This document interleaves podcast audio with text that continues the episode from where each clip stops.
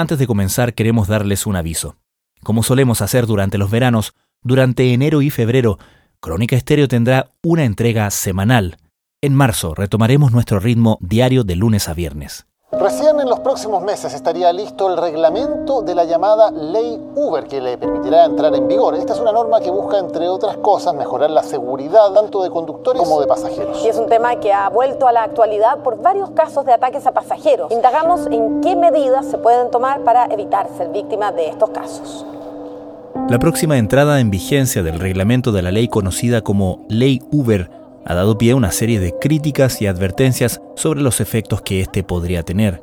El texto comprende requisitos técnicos y operativos para quienes prestan servicios a través de aplicaciones de transporte. Entre otras cosas, exige a los vehículos una cilindrada mínima de 1.4 litros y estipula una antigüedad máxima de 7 años para aquellos que se inscriban dentro de los primeros 6 meses de la entrada en vigencia del reglamento y establece que tras ese plazo solo podrán inscribirse vehículos nuevos. Además, exige a los conductores tener licencia clase A. Las empresas de aplicaciones de transporte han desplegado un intenso lobby y una ofensiva comunicacional, advirtiendo sobre el impacto que el reglamento tal como se conoce podría tener tanto para clientes como para trabajadores. Como lo abordamos hace algunas semanas en otro episodio de este podcast, también desde la academia han surgido voces críticas al reglamento. Hace unos días, el Observatorio del Contexto Económico de la Universidad Diego Portales comunicó que según su análisis, la entrada en vigencia del reglamento, al menos según el borrador conocido en septiembre, afectaría el trabajo de casi 36.000 conductores, siendo un poco más de la mitad de ellos de nacionalidad chilena. El reporte indica que con esto la tasa de desempleo agregada subiría en 0,4 puntos porcentuales. También desde la academia, otros investigadores se han dedicado a estudiar el funcionamiento de estas empresas de transporte de personas y mercancía que operan a través de plataformas digitales, particularmente en cuanto a la relación con sus conductores. El proyecto Fairwork, nacido al alero de la Universidad de Oxford, ha estudiado el impacto de estas tecnologías en el panorama laboral de todo el mundo y sus investigadores asociados en Chile han hecho lo propio en nuestro país. Entre otras cosas, han concluido que estas empresas generan un trabajo caracterizado por la precarización laboral y por la opacidad de su información, donde la asimetría opera siempre en desmedro de los conductores. Una discusión sin incorporar esta dimensión del problema, plantean, es insuficiente para hacerse cargo de los desafíos que la irrupción de este tipo de trabajos plantean para los países. En el capítulo de hoy abordamos este tema con el sociólogo Arturo Arriagada, académico de la Universidad Adolfo Ibáñez, investigador de Fairwork Chile y del núcleo Milenio sobre la evolución del trabajo.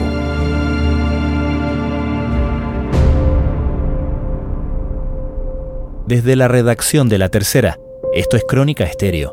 Cada historia tiene un sonido. Soy Francisco Aravena. Es jueves 28 de diciembre. Fairwork es un proyecto que está mm, instalado y que nace en la Universidad de Oxford, específicamente en el, en el Oxford Internet Institute, y tiene por objetivo analizar las condiciones y las transformaciones en el mundo del trabajo y las condiciones laborales de estos nuevos trabajadores en el contexto de la, de la gig economy, entendiendo la gig economy como toda aquella economía que se organiza en torno a aplicaciones y plataformas digitales a través de las cuales se junta la oferta y demanda por distintos tipos de servicios. Este proyecto hoy día opera en 20 países, y lo que se hace en este proyecto es analizar bajo los principios del trabajo justo cinco grandes dimensiones en torno a las actividades laborales de personas que proveen estos servicios en la gig economy, que son el pago justo, que son las condiciones justas, que son la administración justa, que son también los contratos justos y la representación justa. Entonces, lo que hace el proyecto Fair Work es una vez al año en cada uno de estos países, a través de una metodología que incluye entrevistas con trabajadores, entrevistas con ejecutivos de las plataformas y información disponible de manera pública, asignar puntaje de 1 a 10 en estas cinco dimensiones o principios, si se quiere, de trabajo justo. Trabajando como conductor de Uber y Didi unas 8 horas al día, Fabián puede llegar a ganar más de un millón de pesos al mes. Ingresos que utiliza para complementar gastos de su hogar y que teme disminuyan una vez aprobado el polémico reglamento de la ley Uber. ¿Y cómo evalúas el estado de esta nueva economía, de esta gig economy en nuestro país? En nuestro país ha sido una transición compleja en el sentido que estos servicios, por ejemplo, como los de transporte o los de, reparto de, comida a domicilio, por ejemplo, empiezan a operar en un contexto donde se va forjando una demanda por estos servicios, en un contexto donde no existía hasta septiembre del año pasado ningún tipo de regulación y en condiciones para quienes prestan servicios bastante novedosas y experimentales, si se quiere. Gente que puede acceder a trabajar en estas empresas con muy bajas barreras de entrada. Es muy fácil trabajar para Uber, para Rappi, para Cabify, para pedidos ya, etc. Donde se puede acceder fácilmente a obtener recursos. Hay plata fácil, digo, en el sentido de que te podía hacer el día si es que empezáis a entrar en este mercado. Pero todo en un contexto como de poca organización. Es decir, empiezan a aparecer problemáticas en las cuales nadie tiene responsabilidad de nada. Por ejemplo, un conductor de Uber decide prestar servicios de transporte y al ser fiscalizado por una autoridad le retienen el auto y nadie le responde. O tiene un accidente y no tiene ningún tipo de cobertura porque Uber no es su empleador. Todas estas situaciones empiezan a reflejar una de las grandes transformaciones de este tipo de economía y mercado laboral, si se quiere, que es que la plataforma organiza la oferta y demanda por trabajo, pero los costos finalmente de esa intermediación y los costos fijos asociados a, por ejemplo, la propiedad del auto, la mantención del auto, etcétera, etcétera, se externaliza en quien presta el servicio. Es decir, se ofrecen relaciones laborales muy autónomas, muy abiertas en términos de horarios, en términos de organización del trabajo.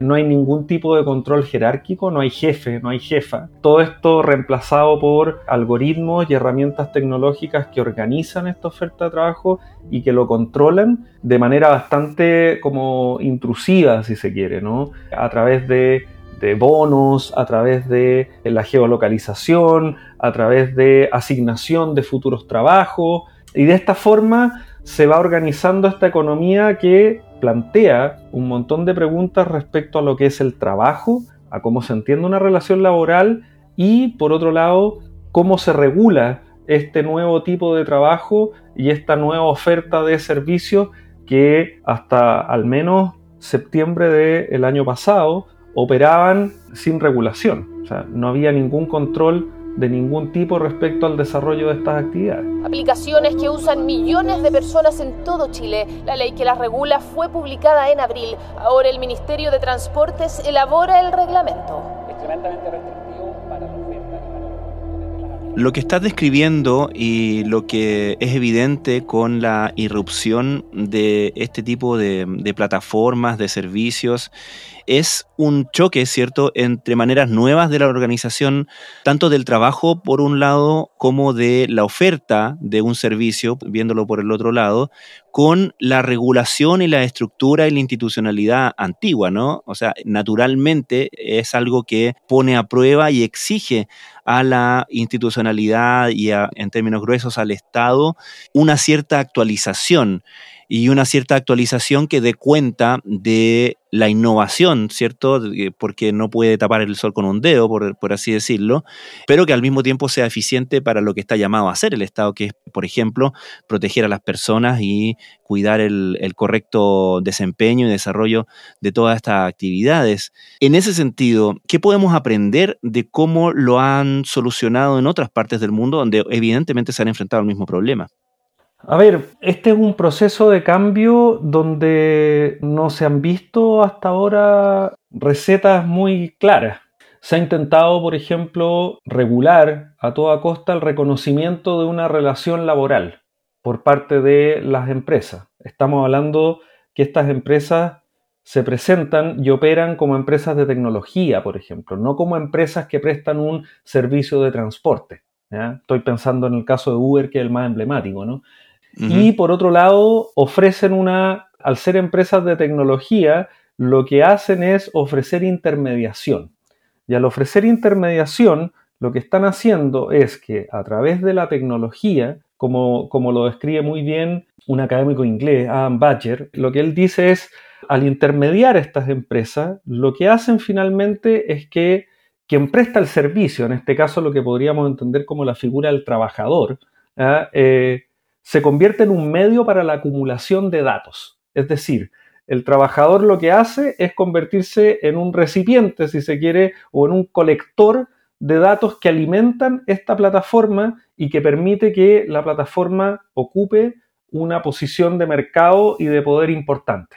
¿Por qué? Porque mientras más se alimenta con información esta plataforma, más eficiente es en términos de el funcionamiento de sus algoritmos y también más eficiente intenta ser en relación a la oferta de los servicios, ¿no? Y ahí hay una transformación que es brutal en el sentido de qué papel juega o qué papel ocupa la persona que presta el servicio y quién se hace cargo de esa relación de prestación de servicio. ¿no? En Chile, desde el año pasado, tenemos una ley que eh, regula el trabajo de plataforma y que intenta de alguna manera poner ciertas condiciones para que se, reconozca que eh, una persona está prestando un servicio a una empresa. ¿no? Eh, y eso que implica que tienen que haber ciertas condiciones mínimas en caso, por ejemplo, de accidentes, que existan seguros asociados, eh, en caso de, que, se provean ciertas garantías de seguridad a la hora de realizar la actividad. Pero en la práctica eso está siendo bastante difícil también de ser fiscalizado y de ser controlado, si se quiere, ¿no? Entonces, Pensemos en otros países, lo que ha ocurrido en Estados Unidos, lo que ha ocurrido en España, lo que ha ocurrido en Reino Unido. En esos países todavía no se ha logrado reconocer o no se ha logrado superar esta novedad que es, ¿es un trabajador o no es un trabajador la persona que está prestando servicios para estas empresas? Ahí es donde está la gran pregunta, si se quiere, y ahí los abogados y los expertos en derecho laboral son quienes tienen la última palabra. Personalmente a mí me interesa entender cómo esta tecnología está cambiando la percepción que tienen las personas al realizar una actividad laboral y cómo esa actividad es organizada y qué tipo de individuo está surgiendo de esta nueva organización del trabajo. Aterrizaron en Chile hace ya casi una década, se transformaron en competencia de un gremio establecido y el foco de la ira de algunos.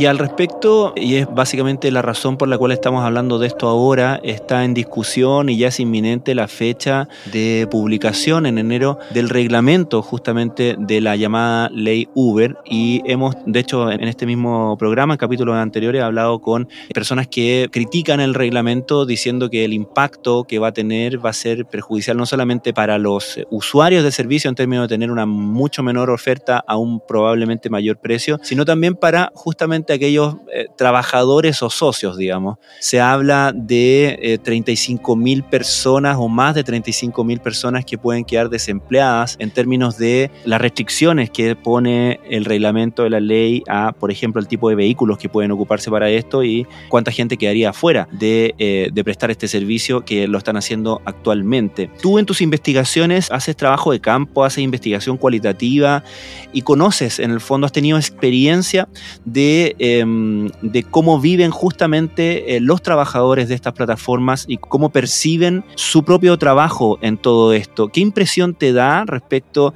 de estos intentos de regulación o estas regulaciones y el impacto que ellos mismos perciben sobre ello? Mira, junto al equipo de Fairwork en los últimos tres años nosotros hemos hecho cerca de 200 entrevistas a trabajadores de plataforma y hay una cuestión aquí muy importante. La primera es que todos los conceptos que tú utilizaste para referirte a la persona que presta los servicios no califican. Es decir, hablar de trabajador en este caso, por eso se ocupa el eufemismo del colaborador, ninguna de estas empresas puede hablar de trabajador porque eso implica reconocer una relación laboral. Eso en primer lugar.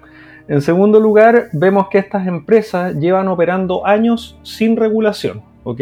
Por eso se entiende que en el momento en que se está intentando de distintas maneras ponerle algún rayado de cancha a esta cancha que hasta ahora no tiene muchas reglas, se empiecen a preocupar y alzar la voz con campañas publicitarias, con distintas actividades que intentan incidir en esta discusión pública. Y no es nada nuevo, porque en el caso de Uber, esta idea de la pérdida de empleo y el alza de los costos de los viajes es el discurso que han aplicado en los distintos países donde se ha intentado regular un mercado no regulado y un mercado que han ido construyendo y organizando todas estas empresas. Yo creo que aquí una de las cuestiones a las que hay que ponerle atención tiene que ver con intentar ponernos de acuerdo como sociedad qué pisos mínimos requerimos para esta nueva forma de entender el trabajo. Hoy día, por ejemplo, no sabemos, hoy día en Chile, el año 2023, no sabemos de manera clara, porque los datos que existen son datos experimentales del Instituto Nacional de Estadística,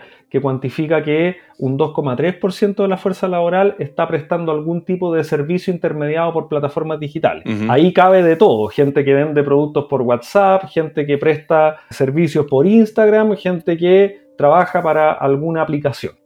Como las plataformas tienen esta información y como el mercado es tan pequeño y tan competitivo, hoy día no tenemos ningún dato respecto a el perfil de gente que está prestando servicios para estas aplicaciones.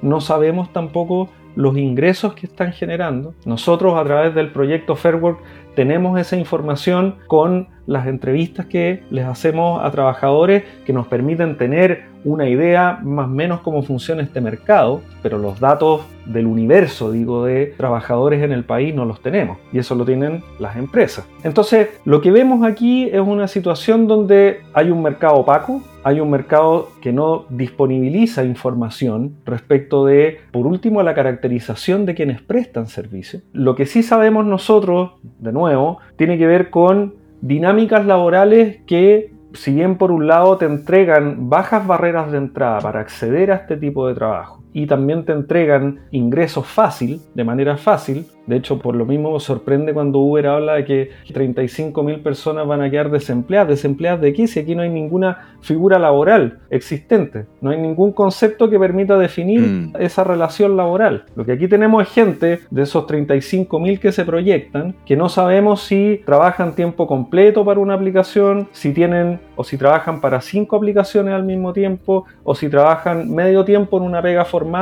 y por otro lado prestan servicio a cualquiera de estas aplicaciones, no tenemos idea. Lo que nosotros sí sabemos es que hay un proceso que no es visible para el consumidor final, que no es visible para el usuario final de estas aplicaciones, que tiene que ver con condiciones laborales y con precarización para distintos grupos de personas que prestan servicio. Te pongo un ejemplo. No tenemos ninguna información respecto del impacto que han tenido estas aplicaciones en la industria de la alimentación. ¿Qué es lo que ha ocurrido con los restaurantes cuando estas aplicaciones intermedian en la definición de precios, por ejemplo, de un plato de comida? ¿Cuáles son los criterios que priman para que se defina una tarifa de cobro y de pago por parte de la aplicación a quien presta el servicio? No tenemos idea. No sabemos tampoco, por ejemplo, cuáles son los ingresos que perciben estas personas al prestar servicios a las distintas aplicaciones. Entonces, tu pregunta es muy interesante porque lo único que estamos viendo cuando uno, en mi caso, ¿no? con el equipo de Fairwork Chile y con los académicos que están investigando esta transformación y este tipo de trabajo, es que lo que se ve como un beneficio fácil y rápido, como puede ser que te paguen plata de inmediato por prestar los servicios de transporte o de, reparto, es también a costa de una hiperflexibilización laboral y de una muchas veces disminución, si se quiere, de ciertos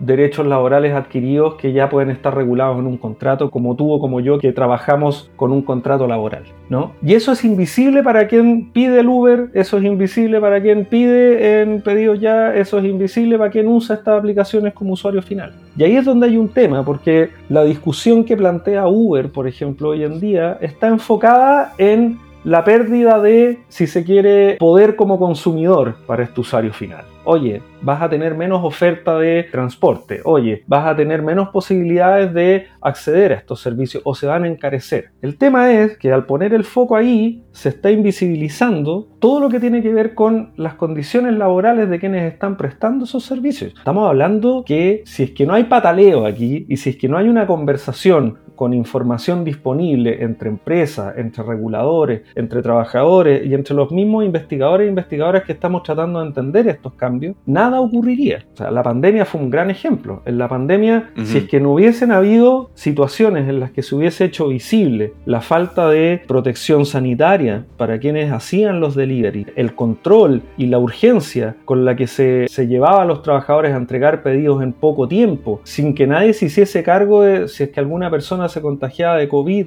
etcétera, etcétera, ¿no?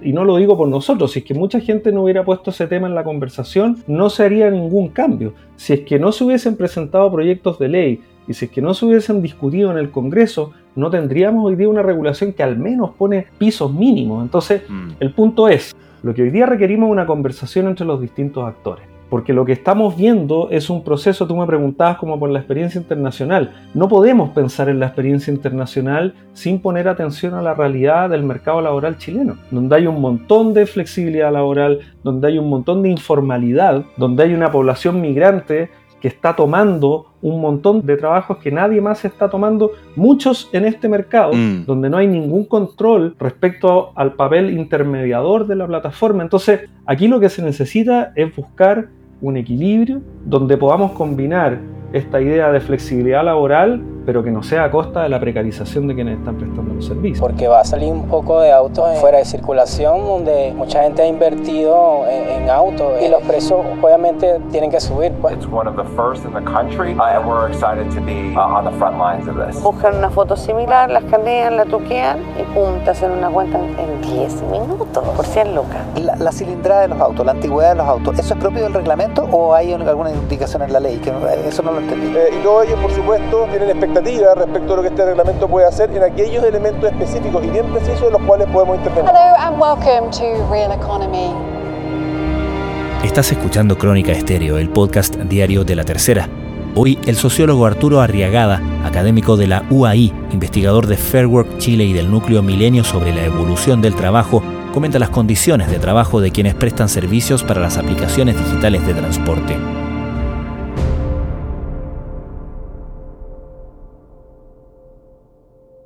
En ese sentido podemos concluir, Arturo, que la conversación, el tema, el problema va a seguir igual de abierto con o sin reglamento, sea como sea que se apruebe, porque el reglamento básicamente uno puede ver que pone una serie de restricciones desde el punto de vista de las características de los vehículos, el tipo de licencia de conducir que debe tener él o la conductora, pero no se refiere al tipo de vínculo laboral con quienes prestan los servicios ¿no?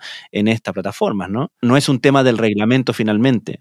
Pero el reglamento, independiente de que puedan haber cosas discutibles, y yo no soy el indicado, digo, para opinar sobre cuestiones que tienen que ver, por ejemplo, con el parque automotriz o con, o con la contaminación, etcétera, etcétera. Soy un, un simple sociólogo, digo, pero lo que sí es interesante aquí, y de nuevo, tiene que ver con intentar resolver ciertas asimetrías de poder. El reglamento y la conversación que se está intentando poner con la regulación es, por un lado, dejar cada vez más los eufemismos, dejar cada vez más de lado, por ejemplo, cuestiones asociadas a la opacidad. O sea, una de las cosas del reglamento tienen que ver con, uno de los aspectos del reglamento tienen que ver con la existencia de un registro de quiénes son los que están prestando esos servicios y cuáles son las transacciones que se están llevando a cabo. Algo que hoy día solamente lo manejan estas empresas y de una manera muy recelosa, porque te pongo un ejemplo, cuando hay problemas asociados a la seguridad tanto de los pasajeros como de los conductores, ¿qué es lo que hacen estas empresas hoy día? Están entregando información para ayudar a que se investiguen situaciones que tengan que ver con la seguridad de las personas en la calle al momento de estar prestando estos servicios. Entonces, aquí lo interesante en el fondo es que el reglamento, más allá de cosas que se puedan discutir, y me imagino que siempre tiene que haber disponibilidad para discutir por parte de todos los actores, es tratar de ponerse de acuerdo en cuestiones más bien básicas. Estamos hablando además específicamente en el caso de Uber, y esto es una opinión personal, pero una empresa que lleva operando mucho tiempo en el país sin ninguna regulación. Ellos hablan de ser empresa no regulada. Otra persona podría decir que llevan operando ilegalmente mucho rato. ¿Y qué significa eso en términos del el mercado del transporte? ¿Cuáles son las externalidades que este tipo de servicios están dejando en los mercados en los que están prestando servicios? Entonces, hay un montón de preguntas aquí donde, de nuevo, yo creo que un camino importante para empezar a ver la luz y donde no se imponga solamente la capacidad de, hacer campañas publicitarias o de tener más recursos para hacer lobby y para incidir en el diseño de una política pública, etcétera, etcétera, es juntar a distintos actores a tener una conversación más bien sensata respecto a lo que está ocurriendo en este mercado hoy esa conversación no se da. A nosotros, desde Fairwork, por ejemplo, nosotros tenemos conversaciones con las empresas y solo una empresa, que es Cabify, nos ha entregado información que nos permite entender el nivel de ingresos que perciben las personas que prestan servicios para esa empresa. El resto, nueve aplicaciones más que operan en Chile, no entregan información porque no consideran el papel que ellos juegan en la sociedad. Entonces, ahí hay una pregunta súper importante. ¿Queremos poner el foco solo en el usuario final? ¿Solo en la persona que le pone me gusta o que califica cada uno de estos servicios en su teléfono? ¿O también vamos a poner el foco en la gente que está prestando estos servicios y que hoy día están viendo una posibilidad de ingreso en estas empresas? Hay un montón de preguntas que están apareciendo en la medida en que estamos viendo dinámicas en torno a estos servicios que se instalaron. El punto es, ¿qué conversación vamos a tener en relación a quienes están prestando este tipo de servicio? ¿O vamos a dejar que funcionen en base solamente a una oferta y demanda donde todo el control y el poder de decisión lo va a tener la plataforma que tiene un poder de intermediación cada vez mayor? Arturo Arriagada, muchísimas gracias por esta conversación. Gracias a ti por la invitación y nada, yo los invito a que visiten también el trabajo que hacemos en Fairwork, fair.work. Ahí están los distintos estudios que se han hecho en más de 20 países para que vean que esta realidad y esta transformación en el mundo del trabajo tiene también matices según el país donde estas empresas operan. Muchas gracias. Gracias a ti.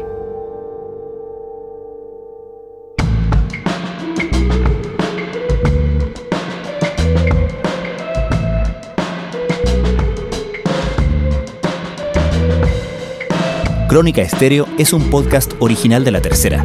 La edición y conducción es de quien les habla, Francisco Aravena. El diseño y postproducción de sonido son de Michel Paulete.